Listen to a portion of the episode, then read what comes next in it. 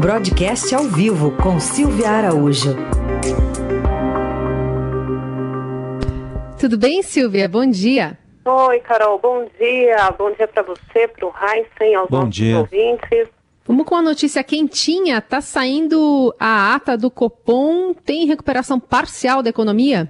Pois é, né, Carol? Vamos lá. Tem ata do Copom. Como a gente sabe, o Copom reduziu a taxa de juros, a Selic, na semana passada para 2% ao ano, patamar mais baixo da história da Selic. E aí, o que a gente tem que dar uma olhada nessa ata, olhar quais são os próximos passos do Banco Central com relação à política monetária. É isso que os economistas, os analistas estão olhando hoje com lupa na ata para ver se ainda tem algum corte remanescente para a taxa de juros, se o Copom estancou os cortes e em que momento o Comitê de Política Monetária vai inverter essa ordem e vai começar a aumentar a taxa de juros. Então, eu destaquei aqui alguns pontos dessa ata para a gente conversar. A ata está dizendo o seguinte, que apesar da simetria do balanço de risco, o Copom não antevê reduções no grau de estímulo. E também diz que as reduções no estímulo só ocorrerão caso as expectativas de inflação estejam próximas da meta. O que, que a gente pode ler é, desses dois trechos aqui pinçados da ata? É que você está hoje numa situação de inflação baixa, a gente corre o risco de fechar esse ano de 2020 com a inflação abaixo do piso da meta estabelecida para o ano de 2020, ou seja, então isso deixa o cupom extremamente confortável para manter os juros em patamar baixo. Só que com relação a novos estímulos monetários, o que são esses estímulos? Seria uma, um novo corte na Selic. Aí o, o Copom disse que isso só pode acontecer se tiver algum grau de incerteza muito grande com relação à recuperação da economia. Todos esses estímulos de política monetária que foram dados ao longo desse ano, ou seja, de corte de juros, foram justamente para impulsionar a economia é, do país, né? Aí o Copom também diz aqui que você tem um nível de ociosidade que pode produzir inflação abaixo do esperado, que é isso que a gente falou. A inflação pode ficar abaixo do piso da meta por conta da ociosidade. O que, que é essa ociosidade? É, a indústria, por exemplo, está operando com uma capacidade muito baixa. Então, você precisa retomar essa produção para ocupar essa ociosidade para as empresas, né, as indústrias que produzem e que vendem para os, o comércio, que exportam, consigam é, aumentar a utilização da sua capacidade. E aí o Copom também diz que a conjuntura ela continua prescrevendo um estímulo monetário extraordinariamente elevado. O que significa isso? É manter as taxas de juros em baixa por um longo período. Agora, é interessante a gente notar, depois dessa leitura, Carol, que é, para os próximos cupons existe essa estimativa de que o, o comitê pode sim, a ATA deixou ainda uma porta anteaberta ali, né, entreaberta, para um novo corte, mas um corte muito residual. Ele até voltou a dizer na ata o mesmo que disse no comunicado, que foi a expressão gradualismo adicional, indicando que se tiver algum corte mais para frente, será muito pequeno, o que é estimado ali em 0,25 ponto pelos economistas. E esse corte seria o último, não aconteceria na reunião de setembro, pelo menos é o que se espera, e o que mostra a curva de juros no mercado futuro, mas ele poderia acontecer na próxima reunião, depois da reunião de setembro eh, do comitê. Então, tem bastante coisa para a gente ainda ler nesse documento. Eu pensei aqui alguns pontos, mas o principal recado é que existe sim uma pequena chance do Copom reduzir mais uma vez a taxa Selic. Bom, se isso acontecer, vai ser 1, alguma coisa. Vai ser 1,75, Raíssa. Vai ser um, é. uma taxa de juros bem baixinha mesmo. E aí a gente tem que contrapô-la né, com a inflação, para entender é, como é que vai ficar a questão do juro real no país. Se ele corta é, em mais 25 pontos versus a inflação, na hora que você desconta a inflação, principalmente dos investimentos, a tendência do juro real no país ficar cada vez mais negativo, porque em 2% o juro real do país já está negativo.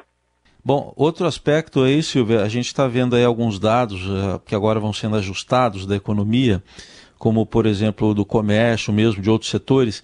O, o, com o auxílio emergencial, a queda não vai ser tão, quer dizer, vai ter uma queda, já está tendo, mas não vai ser tão grave como a prevista? Pois é, Heisen, o auxílio emergencial, ele se mostrou é, uma política bastante acertada do governo é, para tentar minimizar aí os efeitos, né, os efeitos muito fortes da pandemia do coronavírus na economia brasileira. O que, que a gente pode entender disso? Você lembra que lá atrás, quando começou, quando a pandemia se instalou aqui no país, no final do mês de março, as estimativas para queda, principalmente do conjunto né, é, da riqueza do país, que é o produto interno bruto, essas estimativas elas chegaram até a 11% de queda do PIB. Teve gente que falou até mais nisso, tinha muita gente bastante bastante pessimista com relação à queda do produto nesse ano.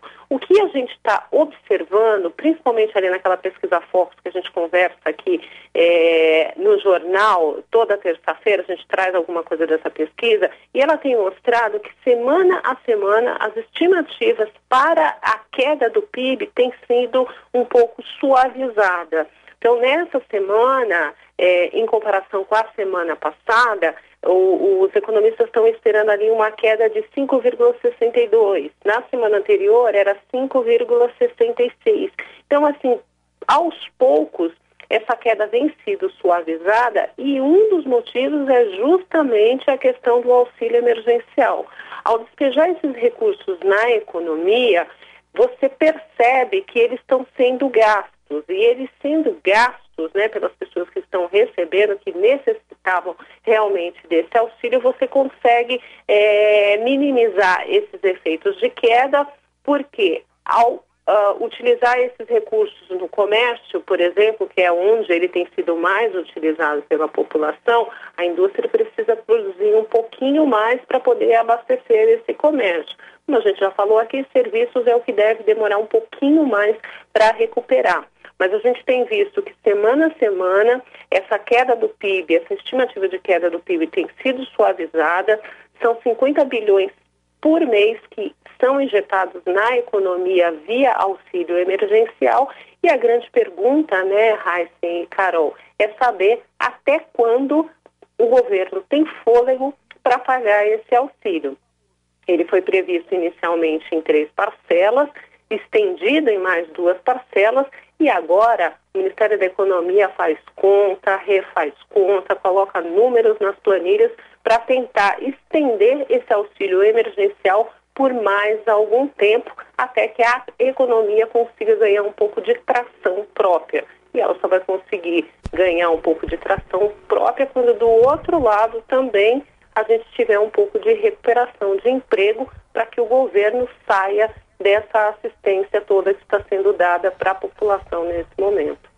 Bom, é que tem e, a questão. É, por ah, conta da ah. pressão também sobre o orçamento, né? Sobre a dívida pública, sobre como é que vai ficar 2021 com tudo isso, não é?